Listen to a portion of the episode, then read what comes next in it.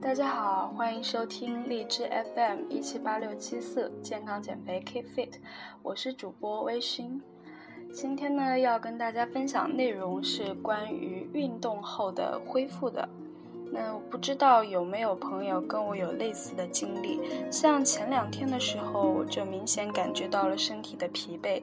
可能是因为之前连续三到四天，每天晚上呢都有一个半个小时左右的高间歇，然后再有一些有氧运动，嗯，我我我不太喜欢通过就是跑步或者是。就是走快走这样的一种，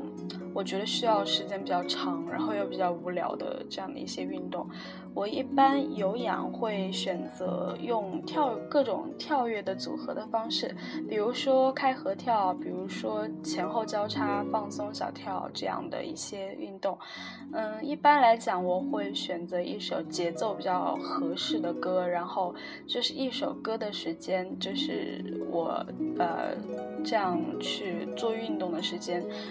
然后在下一首歌的时间呢，我就会拿来，嗯，拉伸和按摩小腿、大腿的肌肉，然后再接着再下一首歌，又会继续，嗯，要么开合跳，要么前后交叉放松小跳，或者是甚至是各种各样的舞蹈当中的一些，呃，简单的舞步的练习都是有可能的。嗯，我会通过就是比如说开合跳，我可以通过自己开合的那个宽度来调整这个强度，所以这样的话，我觉得这是比较好的一种方式，算仍然算是，呃，有氧的比重比较高的一项运动。嗯，那前几天呢，我就每天都有半个小时左右的高间歇，嗯，就是通过一些 app。里面的动作跟着它来做，这样的一些高间歇，呃，然后就会有至少两到三首歌的，就是练习自己，无论是开合跳也好，还是前后交叉跳也好，还是舞步的练习，呃，就是这样子的一个强度吧，然后再加上一些拉伸，整个过程下来其实。也不过是四十多分钟，但是因为强度很大，可能又是因为在晚上，然后我的身体就出现了很疲惫的状态。像前天晚上我就睡得，嗯，特别的沉，早晨呢很难醒过来。然后那天起的比较晚，大概是九点多钟起床，然后。就呃也没有食欲，不想吃东西，但是我还是吃了一点东西，然后做事情也提不起精神，我就觉得不行，我还是得再去睡一会儿，然后就睡，又回去睡午觉，睡了整整两个小时，然后我就发现。嗯，就是睡得非常的沉，感觉自己像睡了一个世纪一样。但其实我只睡了两个小时，就是那种身体非常沉重的感觉。然后这个以这样的一个情况再去做运动的话，就会觉得动作施展不开，然后也感觉是用意志力在强迫着自己在保持一个强度。嗯，如果是放松的状态，我是没有办法很开心、很愉快的去。呃，以一定的强度运动的，嗯，于是这个时候我就想，应该是我的身体比较疲惫了，或者说是这样的一个运动的强度跟我现在的身体状况这样的节奏不太匹配，所以我的身体才会需要通过一些调节的方式去适应这个节奏。所以在这个时候，我选择的就是休息。嗯，就是休息呢，并不说不运动，或者说是。呃，光是睡觉啊这样的一些方式，我是把一些嗯容易出汗的运动，慢慢的降低强度，降低到，比如说我会做，就是每次跳舞之前会有的一些基本动作的一些 foundation，比如说从头到肩，到胸。到腰到胯到腿这样子，嗯，就是那样的一套动作下来，这样保持身体是一个柔软而且活跃的状态，但是呢也不会太出汗，没有太大的强度。然后通过这样的一个调整和休息，昨天已经好一些了。我相信今天基本上就可以恢复到一个我需要的强度。那接下来呢，就给大家讲一讲这篇文章。这篇文章其实是，呃，针对这样的一种略微的过度运动之后的身体恢复的一些建议。嗯，它倒并不是说是这篇文章其实是一篇。嗯，医学类的网站上的文章，但是它可能更偏向的，并不是说通过医学的治疗啊、药物干预这样的一些方式，而是通过一些自然的营养补给，然后给身体一个缓冲的机会，让身体去自我调节、自我恢复。那接下来我们就一起来看看这篇文章喽。他说，适度的运动毫无疑问是一种有益的锻炼，而高强度运动，比如说马拉松。因为马拉松它是要连续跑非常长的时间，身体是持续处于一个能量消耗的状态的。他说这样的运动呢是会增加呼吸道感染的风险的。另外，任何运动当达到极限的时候，都会引起严重的肌肉酸痛。这篇文章呢主要为大家介绍一下有助于解决这些问题的自然营养补充剂。那么第一个嗯选择呢，就是维生素 C。这个其实是我们都非常熟悉的一样东西，吃水果也可以补充到，或者是去药店买那种小瓶，非常小一瓶的。我记得以前是一块五一瓶，现在就不知道价格是怎样。然后里面是白色的小药片，一天一片就可以。嗯，所以说补充维生素 C 的方式还是很多的。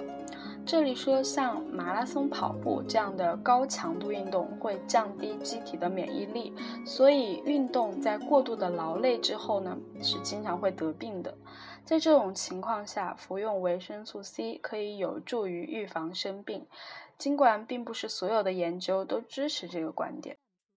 在一项共有九十二名跑步运动员参与的双盲实验中，在赛前连续服用二十一天的维生素 C，每天是六百毫克，可以明显的降低赛后生病的几率。在赛后的两周中服用安慰剂，就是这是医学当中一个对照实验的一个方式。在服用安慰剂的运动员当中呢，有百分之六十八的人出现了感冒的症状，而相比之下，服用维生素 C 的运动员中得感冒的人就只有百分之三十三。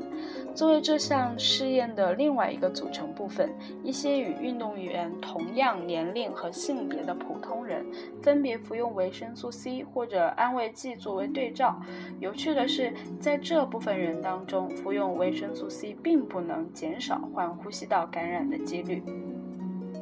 这样看起来，维生素 C 在预防感染方面只是对剧烈运动的人有效。另外两项研究发现，维生素 C 能够减少因在寒冷环境下高强度训练所引起的感冒。其中的一项研究涉及在瑞士阿尔卑斯山参加滑雪训练营的139名儿童。另一项研究呢，它涉及到冬季在加拿大北部接受训练的五十六名军人。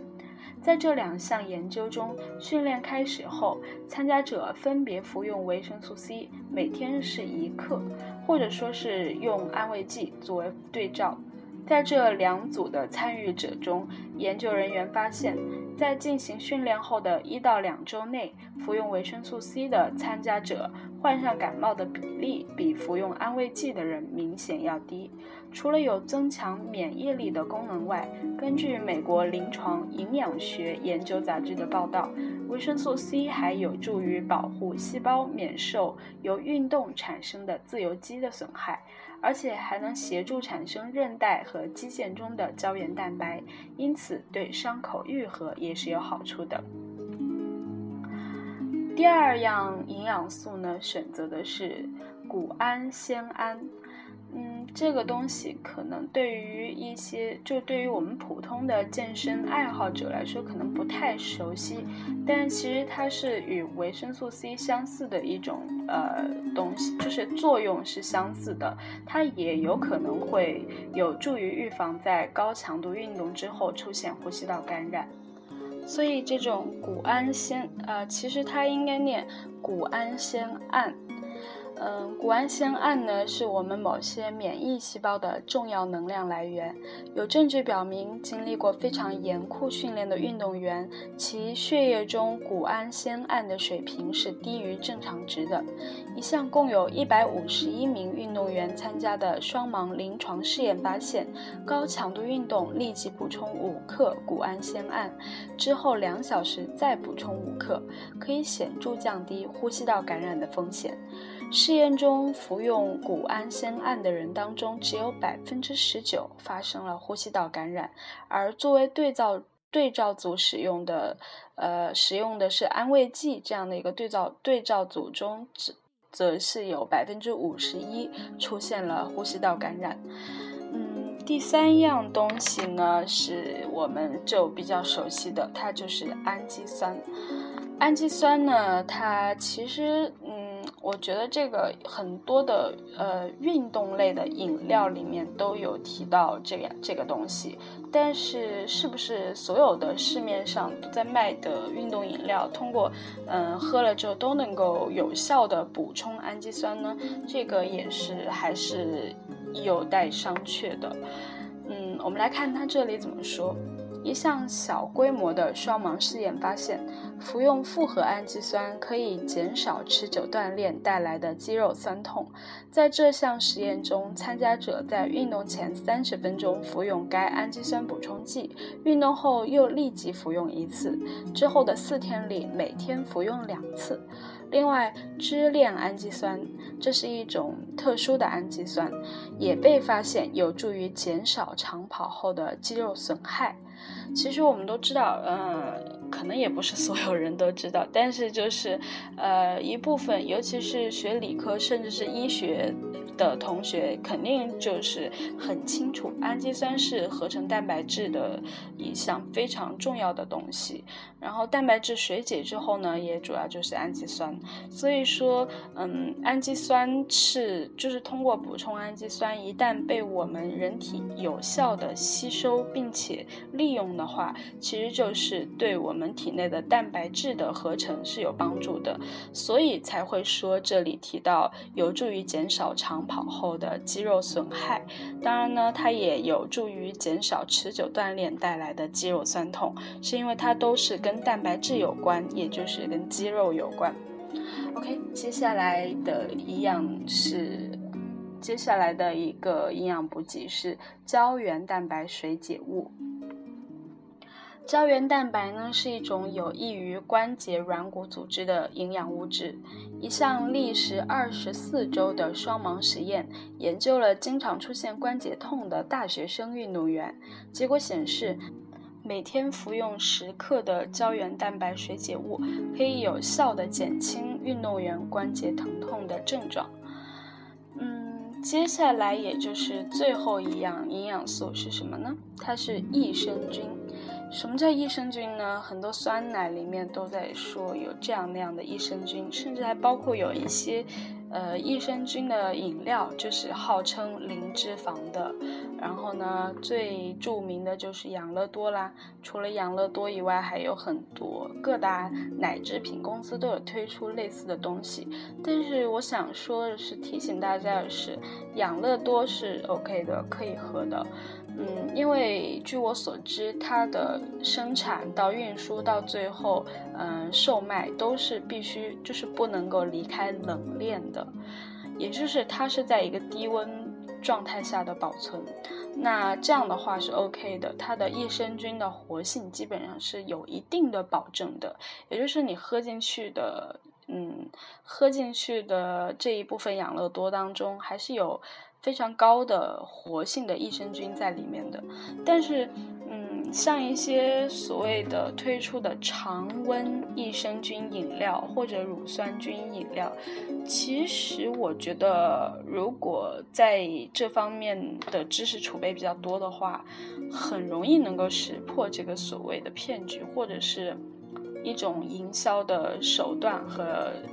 呃。对，就是一种手段，它只是一种手段而已。它告诉你里面有益生菌，但是在常温，甚至像像现在这种夏天的高温状态的话，益生菌是非常容易失活的。而且这种失活是不可逆的，它并不是休眠状态。嗯，我记得之前以前在学习生物学的时候，记得非常清楚，有一项就是。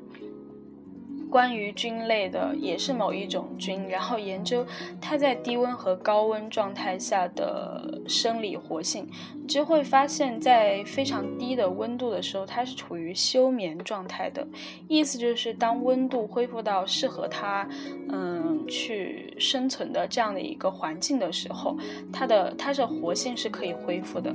但是，一旦是把它放在高温的环境当中，超过了某一个阈值，或者说超过了。某一个范围，比如说这种菌类，它超过三十度，它的活性就已经在减降低，甚至是呃有活性的那个益生菌的量在大量的减少，也也许到了四十度以上，它就几乎没有活性了。也就是如果说在运输的过程当中，它有经历到过比较高的温度，那么你喝下去的只是一瓶。一瓶没有活性的益生菌而已，只是说的更残忍一点，就是喝进去的全部都是糖水，还有益生菌的，嗯，益生菌的尸体。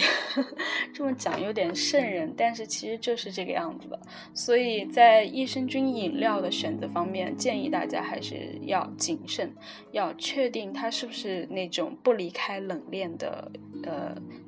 就是从生产到运输到售卖都不能离开冷链，那这样的还是比较靠谱的。OK，嗯，我们来看看他这里是怎么说的。他说，益生菌是人体肠道中的，嗯，就是胃和肠当中的有益菌种，它们不仅能够预防肠道感染，还可能有助于预防感冒等疾病。在一项共有二十名健康的优秀跑步运动员参参加的双盲试验中，研究人员发现，为期四个月的冬季训练期之内，服用益生菌制剂的，这里使用的是发酵乳杆菌，可以有效的减少呼吸道感染的发作次数，并且呢，可以降低其严重程度。所以说，其实这篇文章主要讲的是一些高强度的运动之后有可能会出现呼吸道感染这样的一个问题。嗯，其实呼吸道感染我们最熟悉的就是感冒了，还有一些可能是肠胃反应，它其实也是跟从中医的角度来讲，嗯。感冒跟肠胃之间是有一定的联系的。我们说肺与大肠相表里，这就是为什么有一些得了肺炎或者是重感冒的病人他会拉肚子。嗯，所以说胃肠跟我们的呼吸道。其实是有一定的关系的，嗯，所以说在一些高强度的运动之后，有些人他会出现，嗯，不一定说是真的就感冒了，但是有可能喉咙会非常的不舒服，然后可能会觉得呼吸起来没有之前那么轻松，会觉得有点辛苦。还有就是有可能有一些人会出现头痛的症状，那这些其实都是跟呼吸道感染的呃一些初就是初期的阶段的症状是相吻合的，所以说呃可以这么说，高强度的。高强度的运动之后是有可能会带来呼吸道感染的风险的。那这篇文章其实它就是在讲，通过一个呃服用这样的一些营养补给，加上我们自己好好休息，多喝热水，多喝热水真的是很万能的一句话。然后通过这样的一种自我疗愈的方式，让身体自己去恢复。嗯，我相信这个这篇文章对我们来讲还是有一定的实用度的。我想总会有那么一些跟我一样很迫切的想要达到，呃一些目标的朋友们，比如说想十天减掉十斤，这样其实这已经是一个非常大的目标了，非常难达到的目标了。自然状态下通过十天是，嗯。不能够减那么多的。如果说你真的体重减少了十斤，有可能里面大部分都是水，那你一定要小心自己身体进入一种脱水状态，甚至是嗯一些不好的健康问题都会出现。所以说，嗯，其实还是建议大家不要操之过急，就是吃正确的食物，坚持一定强度的运动，然后，嗯，保持心情愉悦，自然而然它就会瘦下来的。嗯，但是以防万一，话说回来，以防万一，万一你在突然这两天精神头特别好，然后，呃，猛的去训练，然后导致身体不小心进入了一种比较疲惫的状态，或者是有一些朋友可能想参加马拉松的比赛的，嗯，我们的主播桃子不就是很喜欢跑马拉松吗？那如果说是在自己平时训练马拉松的时候，不小心让身体进入了一种极度疲惫的，甚至是感觉感觉那种感冒的症状马上就要来了的时候，怎么办呢？第一，你在进行这样的你自己觉得可能会超过强度的训练之前，可以尝试着像这里面所说的，嗯，规律性的服用一些维生素 C。然后呢，或者是买购买一些运动功能饮料，但可以去查一查，嗯，哪几个运动饮料是比较靠谱的。然后呢，就可以去呃，通过运动之前、运动之中、运动之后规律的补给，也许会有帮助。再就是多吃一些高蛋白的东西，比如说鸡蛋白呀，但前提是尽量吃比较好消化的。像这里他提到的胶原蛋白水解物，为什么是水解之后的呢？也同样是因为水解之后它是小分子，更容易被身体吸收，不会给自己身体去消化它带来过大的负担。嗯，还有呢，就是益生菌了。就是可以通过喝酸奶或者是喝养乐多这样的一些饮料的方式，嗯，时不时的想起来就给身体补充一点益生菌，有可能也会让自己的训练状态更好。那这篇文章的内容就是这样，然后我也给大家分享了一些我的想法，可能有一些地方绕的比较远，嗯，我都是想到了什么经验或者是有一些想法就跟大家分享。希望对大家有帮助吧。那我今天会是自己恢复的一个阶段的第二天，明天呢，应该慢慢的强度就会回来了。呃，可能有朋友比较好奇我在干什么呢？其实也是在减脂的过程。先减脂后练肌肉，对吗？我现在对自己的体脂还是非常不满意，所以还是在一个减脂的阶段。嗯，但是我并没有操之过急，我也没有盯着体重。我觉得做正确的事情，它就是会有回报的。所以说，希望嗯跟大家分享，也能够对大家有所帮助。嗯，我们可以互相鼓励，一起前进，一起实现我们在身体上的。目标，OK，今天就是到这里啦。嗯，希望大家都能够呃，再抓住夏天的尾巴。